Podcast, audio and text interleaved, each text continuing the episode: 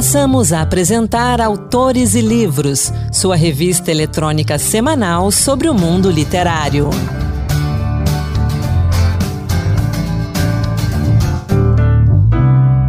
Olá, sou Anderson Mendanha e seja muito bem-vindo ao Autores e Livros Dose Extra, sempre com um conteúdo exclusivo, toda terça-feira, no site da Rádio Senado e nas plataformas de podcast. Hoje, você acompanha a conversa que tive com a professora, historiadora, jornalista e poetisa Nina Tubino sobre o seu mais recente livro, Caminhos dos Alemães no Brasil, Suas Vidas, Suas Histórias, editado pela Tagore Editora, no qual ela fala sobre o papel dos germânicos em nosso país. Vamos acompanhar? Entrevista. Professora, esse é seu terceiro livro, né, sobre a presença dos alemães no Brasil. Fala um pouquinho desse trabalho para gente. É, três livros, porque desde a minha infância eu tinha vontade de escrever a história dos meus antepassados.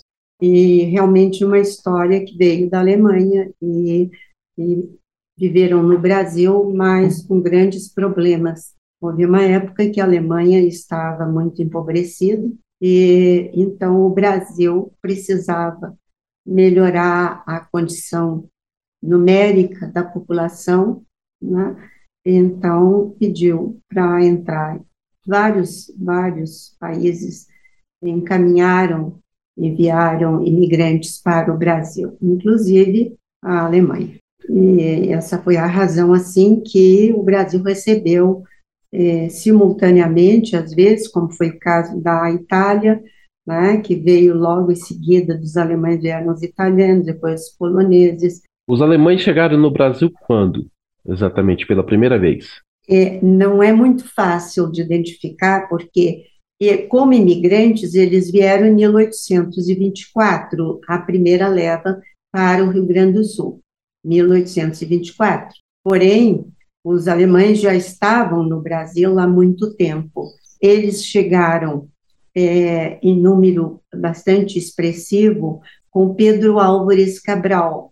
Eles vieram trabalhando na caravela. Quer dizer, chegaram ao Brasil com Pedro Álvares Cabral. Mas bem antes disso, houve uma série de cientistas é, que vieram, que percorreram o território brasileiro na região da Amazônia, do Brasil Central, muitos perderam a vida com doenças ou com índios, enfim, mas alguns cientistas, é, inclusive italianos e alemães, eles é, deixaram livros escritos também sobre a pesquisa da flora, da fauna e também a pesquisa da história de vida deles, né, dentro da, do contexto do Brasil, nessa área que era bem, era bem ocupada pelos indígenas. Né? Aliás, é uma das histórias mais famosas desse primeiro século do Brasil, ali no século XVI, né, 1500, é Hans Staden, né, que era um Hans alemão. Staden. Sim, sim, sim. Ele foi uma figura muito importante, fez um trabalho muito bom, deixou registros muito bons, inclusive há em Santa Catarina a Fundação Randstaden também, né? É, também lá eu fui buscar material para pesquisa do livro. Como é que foi o trabalho de pesquisa, então? A senhora disse que tinha o desejo de escrever essa história desde a sua adolescência, juventude. Como é que foi esse trabalho de pesquisa em bibliotecas, museus? A senhora também foi à Alemanha em busca de informações? Sim, sim. É, eu tinha 14 anos quando comecei a conhecer a literatura. E minha paixão por pesquisa histórica é muito grande. Mas ela começou realmente porque meu pai, de origem alemã, ele sempre contava que ele ouviu do avô dele como é que eles chegaram no Brasil. É, o avô dele com a família, a esposa, um filho de 12 anos e um de 3 anos de idade.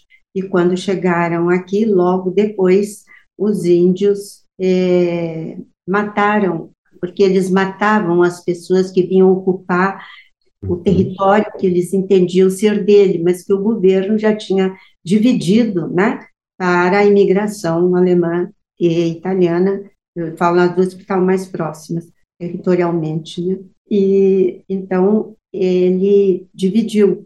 E aí os, os índios, principalmente os cangangues, eh, que eram índios que destruíam tudo para as roças e matavam porque achavam que a, aquele território era deles. Então, a minha bisavó, né, bisavó, é, e o filho de 12 anos foram assassinados pelos índios e o de 3 anos foi levado para Taba. Em que e época? em que época? É, que aconteceu, em que período? 1824, eles chegaram no Brasil. E eles não estavam lá há mais de um ano. Uhum. Menos. Porque o governo colocou eles em choupanas e a possibilidade de vir depois construir as suas próprias casas. Então, derrubar, derrubar a madeira, né, abrir a clareira e construir naquele pedaço de terra que o governo havia destinado para cada um deles. Isso lá no Rio Grande do Sul, né? Rio Grande Onde do hoje... Sul, na região de São Leopoldo. E que é uma que é um local de é, a gente imagina as dificuldades que eles passaram para chegar do litoral até aquela região. A senhora comenta isso no livro? Essas dificuldades que eles enfrentaram, além é, dessas questões com os muitas, índios, né? Muitas, muitas, muitas. É, sim, eles, eles chegaram, desceram do navio em Porto Alegre, pegaram umas canoas e, e foram e andaram pelo rio, pelo rio dos Sinos até chegar à região que hoje é São Leopoldo, Novo Hamburgo, né, aquela área toda ali, e que foi a primeira a primeira área naquele local, naquele espaço todo, é a primeira área em que chegaram os alemães, né? Depois vieram os italianos logo acima, mas eles, eles é, tiveram muita dificuldade, inclusive, em primeiro lugar, porque eles plantavam e os índios derrubavam, né? uhum. né? Então, era uma luta constante. E também porque as coisas na época não eram como hoje, não é assim mais facilitadas. Tudo era distante, né? O meio de transporte era distante para ir até a capital e voltar. Né? Isso também atrapalhava um, um pouco ah, o desenvolvimento, o que eles tinham que fazer, eles tinham que aguardar né, que chegasse o material para construir. Eu lembro que ah, haviam casinhas ou choupanas em que as janelas eram, eram um vão aberto. Eles botavam folha de bananeira para poder fechar à noite. Uma coisa assim incrível, né? Porque vidro era, um vidro era um objeto de luxo naquela região, né? Em lugares distantes assim. Sim, muito. Mas este livro, é, eu, eu viajei, é uma viagem, o que eu fiz por ele, nele, diferente dos outros dois anteriores. Então, é, este aqui, eu, eu tento colocar, minimizar toda a violência e a tristeza que eles sofreram, que foi grande, muito uhum. grande com morte principalmente. O pai, que era o avô do meu pai, né? Não, bisavô. O bisavô é aquela criança de cinco, de três anos que viveu com os índios até quase fazer doze, como havia na tribo uma determinação de que crianças só matavam depois de 12 anos. Uhum. Então, ele sabia que estava perto da vida dele. E ele nunca deixavam ele sozinho. Ele cresceu assim lá, é, nessa situação. É, uma índia cuidou dele quando pequeno. É, ele bem loiro, naquele sol de queimar. Pode imaginar, né? Como ficou a pele e tal. E, mas ele, ele conseguiu fugir para a estrada uh, um determinado dia que eles tinham festa, porque eles roubavam e faziam festas, comemoravam os índios. É, depois eles mudavam de um lugar para o outro, dentro da própria região, né? matavam aqui seguiam para outro lado, e lá ia a criança. Quando um dia ele era obrigado a ir buscar sempre cortar lenha para fazer fogo e tal, né? Às tardinhas. Um dia ele descobriu que tinha uma estrada ali, e como Deus é muito bom, eu digo, uhum. ele viu passar dois cavalos com dois tropeiros. E cidade muito pequena, todo mundo sabe de tudo, né? E fazia muitos anos que essa criança foi dada como morta para o pai, né? Porque não, ninguém sabia o, onde ele estava, né? Aí levaram depois, fizeram o sinal e ele disse que queria ir.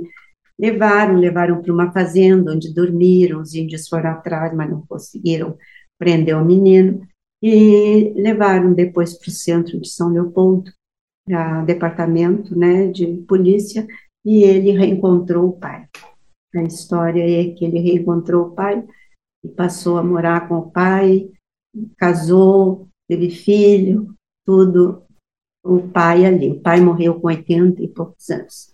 Mas o meu pai ouviu essa história toda, né? E havia outros casos, este não foi um caso único. Havia famílias inteirinhas que os cangangues destruíam. Mas, com tudo isto, alguns sobreviveram e a, e a cidade cresceu. Né? São Leopoldo hoje é um centro industrial incrível. Né? Não sei se você conhece. Conheço sim, já passei por lá algumas vezes, aquela região muito bonita, né, que a gente vê a presença muito forte da imigração alemã. É, aí aproveito para perguntar como que foi a participação dos alemães, dos imigrantes, na construção do Brasil, que participação significativa eles tiveram? Bem, é, eles eram alemães austríacos, mas a caminhada deles dentro da, da Alemanha é, ficava mais. É uma região que praticamente vieram todos os alemães do mesmo grupo, uhum. é, mas no Brasil, na Alemanha Central. Então, é, a partir daí, eles começaram a trabalhar com agricultura e depois progrediram com outras, é, de outras formas também, né? Sim, quando eles vieram, eles tinham a promessa realmente da, de trabalhar na agricultura, né? A maioria deles ficou com agricultura, mas alguns tinham formação. Por exemplo, eu falo desses de 1824 no livro, mas eu falo também, por exemplo, daqueles que vieram bem antes de 1824 e ocuparam Recife, no tempo uhum. em que a região, holandesa? a região foi ocupada pelos holandeses, né? E e aí, aqueles alemães que vieram naquela época, eles eram todos especialistas nas suas profissões. É, um era sapateiro, outro, outro fazia chapéu, outro fazia terno, o outro fazia piano. É muito interessante essa questão do piano, porque a, eles mandavam para a madeira para a Alemanha, porque não havia como é, tratar o piano aqui, né? Uhum. Então, o piano, a madeira ia para lá, voltava formando um piano, e aí eles a, a, terminavam, concluíam, né? Os, os pianos, que era uma, uma, um instrumento que no, em Pernambuco, no Recife, a maioria da população tinha um piano em casa para as filhas aprenderem música, né? Isso era comum lá. Uhum. A dona Leopoldina, sim, a nossa imperatriz, casada com o Dom Pedro I. Ela tem um papel muito especial é, que ocorreu, e agora que nós estamos nos 200 anos da independência, uhum. Né, é preciso lembrar a figura da dona Leopoldina porque ela passou para a história sem ser muito, é, muito, é, digamos assim, pesquisada, né? Sim. Mas ela era uma mulher forte, uma mulher que tinha determinação e que muitas vezes, não foi uma única, muitas vezes ela aconselhou o marido. Eu lembro, por exemplo, do fato de que quando começou a guerra no sul do Rio Grande do Sul com a Argentina, e, e o Brasil não tinha população é, militar suficiente para enfrentar a guerra, ela chegou e disse para o marido assim: por que não chama os alemães se tu não tens, né, é, um número de, de soldados capazes de enfrentar essa guerra? E foi o que ela fez. Vieram os Brumers. Os Brumers eram rapazes jovens, a maioria jovem, que vieram com todas as condições, né, que o governo ofereceu e foram é, lutar a favor do Brasil é, naquele período da, das guerras platinas. Uhum. E, e, a dona Leopoldina é, foi mentora disso, como foi mentora no dia em que, na situação em que Portugal colocou o Brasil, né?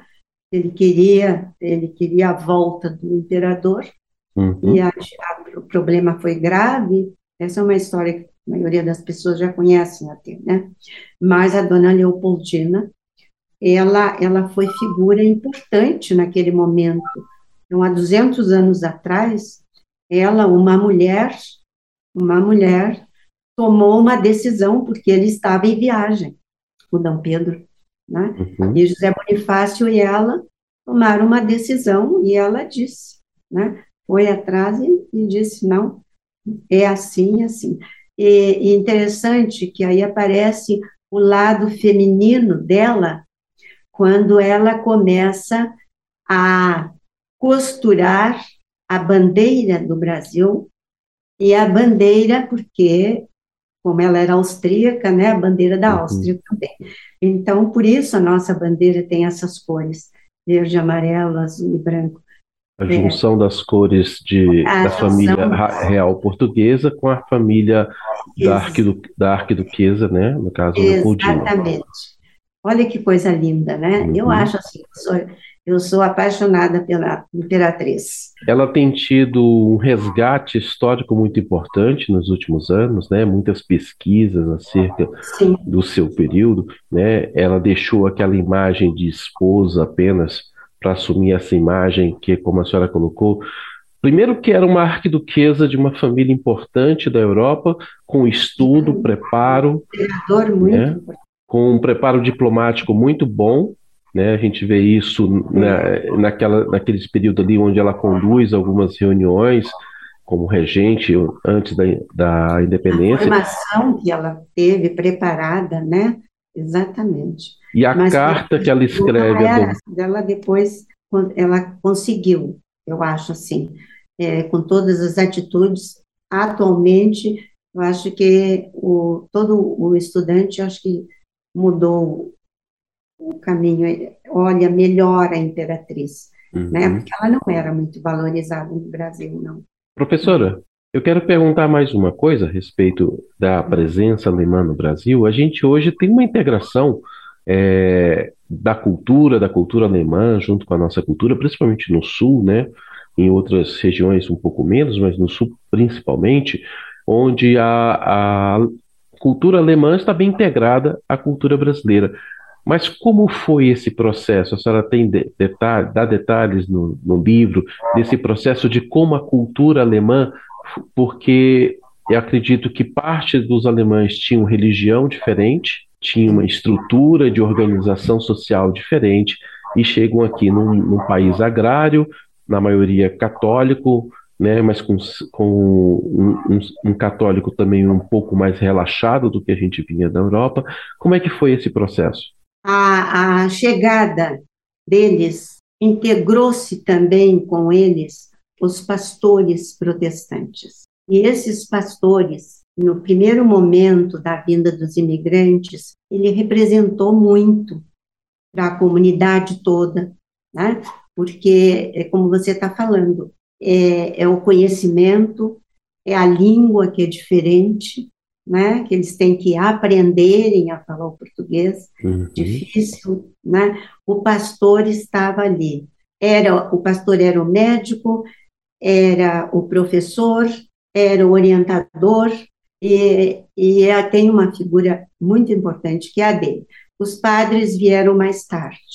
Uhum. Eles chegaram depois e, e também fizeram a sua parte mas eu admiro muito o trabalho que os pastores fizeram, principalmente nesses casos, por exemplo, de agressão de índios, né, uhum. de doenças. E, então, é, o, o, meu antepassado, o meu bisavô, é, eu fui ler, por exemplo, na igreja evangélica, eu fui ler a morte dele.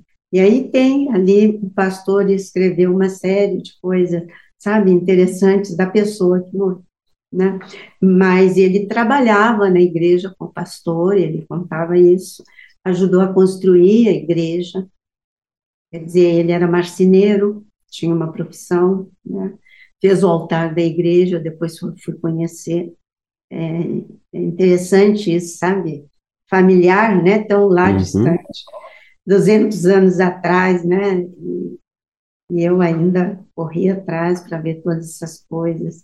Fui à Alemanha duas vezes. Na Alemanha, descobri o, o documento de casamento do casal que veio, mais o batismo dos dois filhos, do que morreu e do outro. E é interessante, eu cheguei numa casa e me disseram que lá eu ia encontrar uma pessoa que gostava de genealogia e que ia conversar comigo. E quando eu entro na casa dela, ela tem na parede assim da sala um, um grande desenho com toda a genealogia da minha família, que era dela também. Uma surpresa assim enorme, né? Eles não sabiam na Alemanha, eles não tinham notícia na época sobre o que acontecia com os alemães aqui. Eles não sabiam, não, não, não havia essa comunicação. Não sei se porque não, não tinham tempo, ou não queriam, ou não encontravam como encaminhar as correspondências. Uhum. Não sei por quê, mas eles parece que ficaram, assim, pelo que eu vi na Alemanha, conversando com os alemães que são aparentados, né? o que eu entendi é que eles não nunca mais tiveram notícias dos que vieram para cá. E também não não houve interesse de lá para cá também, sabe? Antigamente era muito difícil, né? E a Europa é, tinha um custo muito elevado, né? De uhum. navio, né? Anos quase de, de, de viagem, né? Então, eu penso que por aí é que não houve esse contato que depois, na Segunda Guerra Mundial, eu falo um pouquinho da Segunda Guerra Mundial no livro, na Segunda Guerra Mundial houve, houve o contato secreto, né, mas houve, com os alemães de lá. Acho que aí é que apareceu a ligação, de novo, né, dos parentes procurando os outros e tal. Para a gente encerrar, que outro destaque a senhora daria do livro para a gente? O meu objetivo com este livro é, sempre foi, desde que eu terminei os outros, eu já quis fazer este, porque é, eu entendo que nós precisamos, nós, que eu digo, escritores, né, precisamos é, ajudar a, a, sempre a relembrar os fatos, as histórias, o que, o que fica registrado. Então, isso aqui para mim é um registro. É um registro que eu faço é, de toda a caminhada deles, porque tem histórias muito interessantes. Tem, como, por exemplo, a história de um navio que saiu é, da Alemanha para cá e naufragou na beira de uma das ilhas do Pacífico, do Atlântico, do Atlântico, e, e era um porto e, este, e eles ficaram lá à deriva, aí foram recolhidos neste porto, era uma pequena cidadela, e lá eles ficaram um ano inteirinho, os imigrantes, um ano inteirinho, esperando que um dia passasse um navio que vinha da Alemanha para o Brasil. E depois de um ano e pouco, passou um, um que veio com cargueiro, né? Um navio cargueiro, que aí eles se dividiram, porque alguns nem, nem for, vieram para o Brasil. Acharam que estavam trabalhando lá e tal, e ficaram lá. Mas a grande maioria veio no navio este de carga, né? Para cumprir o seu, o seu mandato, digamos assim, no Brasil, né? Os alemães. Então, tem histórias assim. Alguma coisa eu conto sobre histórias também no livro. E procuro fazer, assim, um livro que se torne agradável para o leitor. Essa foi uma das minhas preocupações, porque ele é pequeno, porque livro muito grande de, de, com história é muito, é muito cansativo, né? Aqui, por exemplo, eu tenho dois mapas o mapa da Alemanha e depois é, o mapa dividido com a região da onde veio a maioria, porque eles vieram em grupos, os alemães. Não, é? eles não vieram isolados, vieram em grupos, grupos familiares, mas grupos grandes, grandes grupos da mesma região, né? porque a propaganda que se fazia lá também era uma propaganda é, que mexia com as pessoas para virem para o Brasil. Eu tenho, por exemplo, aqui o primeiro mapa do Brasil. Primeiro mapa, desculpe, onde aparece o Brasil, aqui a América, América e o Brasil. Toda a América do Sul, do Norte, está desenhada aqui, em frente à África. Né? Esse é o primeiro mapa deles, de 1507 portanto, sete anos depois do descobrimento. Feito por quem? É, está aqui o, o, autor. Ele é um alemão, é Martin Walser-Miller. Walser-Miller, em 1507. Tá certo, e... então, professora. Professora Nina Tubino, Obrigado por essa conversa, obrigado pela presença da senhora aqui no Autores e Livros. A gente deseja sucesso com esse livro e a gente gostaria de, em outra oportunidade, conversar com a senhora também sobre suas outras obras, né? A senhora também escreve poesia e tem outros livros, então eu deixo o convite. Se possível, volte para conversar com a gente em outra oportunidade. Obrigado. Eu tenho um livro sobre a Amazônia, pequeno também, mas eu andei pela selva e escrevi um livro sobre a Amazônia. E tenho outros livros também, tem livros de poemas, e, enfim. Agora eu vou escrever o próximo, que eu acho que é o último da minha vida, é, vai ser um livro bem grande, mas é um resgate, assim, que eu vou fazer de toda a minha vida, toda a minha vida literária, histórica, sabe? Então, aí depois eu espero terminar, não levar tantos anos quanto levei este, porque este aqui, a pesquisa, desde o início, foram 40 anos. Não é brinquedo, não. Eu não conseguia as traduções no Brasil do alemão, do alemão ortodoxo, né? Uhum. Alemão que não é o alemão de hoje, né? Na linguagem. E, e aí os pastores não, não sabiam traduzir aquilo para mim também, o, o, tempo foi passando, por isso, 40 anos depois é que eu consegui editar esse livro que está aí. Obrigado mais uma vez, professora. Até a próxima. Obrigada, agradeço muito a oportunidade. Caminhos dos Alemães no Brasil, de Nina Tubino, tem 112 páginas e pode ser encontrado na livraria Martins Fontes Paulista em martinsfontespaulista.com.br por 42 reais. E outro livro bem interessante para conhecer a imigração alemã é 1824 Como os alemães vieram parar no Brasil, do historiador e escritor Rodrigo Trespar, que narra a chegada dos imigrantes de língua alemã ao Brasil e a formação das primeiras colônias no século XIX. O livro mostra como os alemães participaram da instalação das nossas primeiras colônias agrícolas. Fala também do surgimento da Igreja Protestante Brasileira e até mesmo de um plano para assassinar Dom Pedro I. Por meio de documentos e diários de viagem, Trespa insere uma vasta pesquisa histórica numa envolvente narrativa que conta uma história fascinante e pouco conhecida sobre a formação do Brasil.